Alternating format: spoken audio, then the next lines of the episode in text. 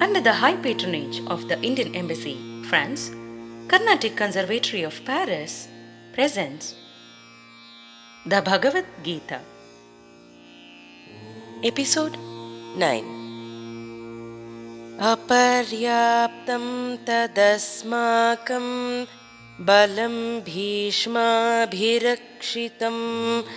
पर्याप्तं त्विदमेतेषां बलं भीमाभिरक्षितम् This army of ours, which is under the care of Bhishma, is insufficient.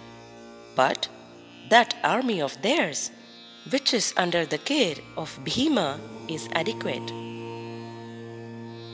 अयनेषु च सर्वेषु यथा भागमवस्थिताः भीष्ममेवाभिरक्षन्तु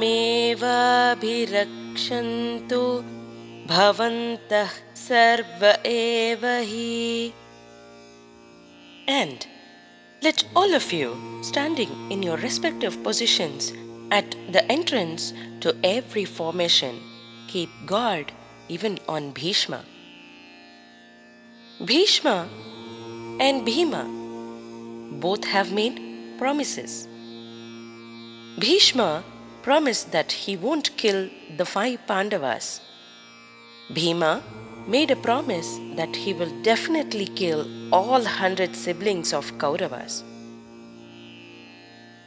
Bhima and Bhishma are compared as counterparts, although they are neither comparable in ranks nor skills.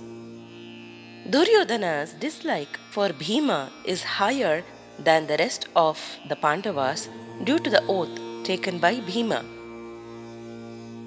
Although the size of Kaurava army is higher than the Pandavas, Duryodhana thinks his army is insufficient to win the war. He lacks self confidence due to strange omens about what is about to unfold in the war. Bhishma is single handedly capable of taking over the Pandavas. Duryodhana is also aware of the promise made by Bhishma. Therefore, he intends that his army protect Bhishma, who is the commander in chief.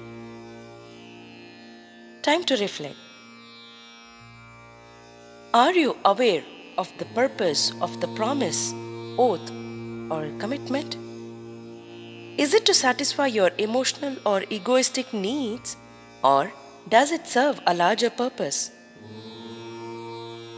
Leave your comments in the comment section. श्रीगुरुभ्यो नमः हरिः ओ